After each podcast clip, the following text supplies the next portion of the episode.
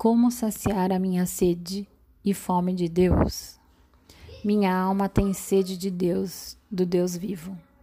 O estilo de vida que hoje vivemos nos transforma em pessoas famintas e sedentas. A pior sensação é a de que nunca seremos saciados, nada nos satisfaz.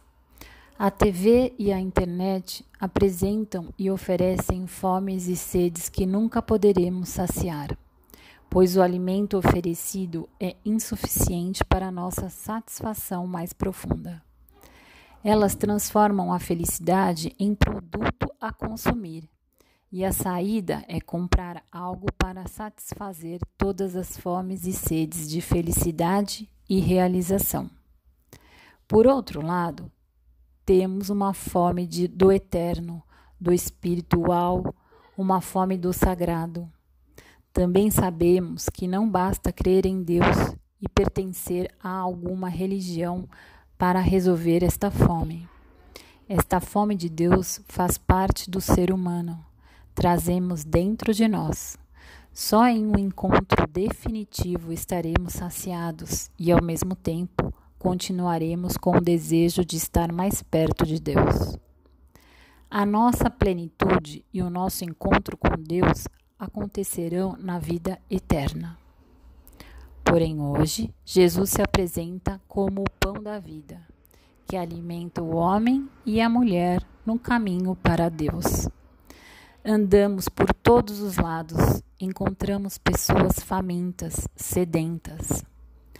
Também nós cristãos batizados, andamos comendo e bebendo na mesa do erro e nos alimentamos equivocadamente do pão do mundo, deixando de lado o pão do céu que nos dá a vida eterna. Essa mistura e até mesmo o erro fazem parte da vida. O necessário e mais importante é termos a capacidade de saber encontrar e nos alimentar do pão da vida eterna. Arrependidos e profundamente convertidos, devemos não sair mais do caminho do Senhor, que é pura bondade e misericórdia. O encontro com o Senhor, pão da vida, é que vai nos alimentar e sustentar em nossa caminhada. Este encontro nos ajudará a compreender quem somos. Cada vez mais a palavra de Deus é pão vivo descido de Deus. A Eucaristia é pão vivo descido do céu, que nos alimenta e nos encaminha para a vida eterna e para uma profunda solidariedade com os irmãos sofridos deste mundo. A oração é este banquete no qual nos sentamos com Deus, com Jesus, no Espírito Santo e nos saciamos. Do contrário, podemos nos sentar nas mesas cotidianas do prazer pelo prazer do viver sem sentido e vazio, em busca de reconhecimento do mundo, do pão do mundo, da água do mundo. Que Maria de Nazaré nos ajude a compreender que o seu filho é alimento que dá vida ao mundo. Quem vem nos salvar e nos sustentar, ela é a mãe de Deus, que nos traz a vida e o alimento verdadeiro.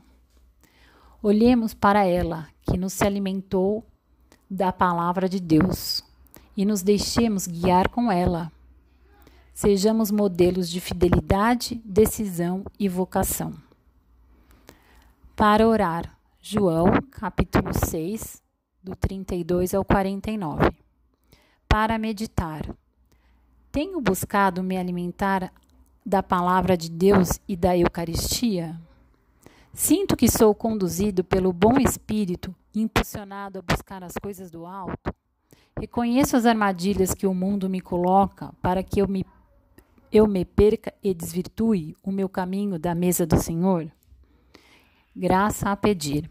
Senhor, que a minha fome e sede encontrem em ti a água viva e o alimento necessário para viver. Que eu conheça as armadilhas do mundo que nos levam a sentar nos banquetes da morte e da infelicidade.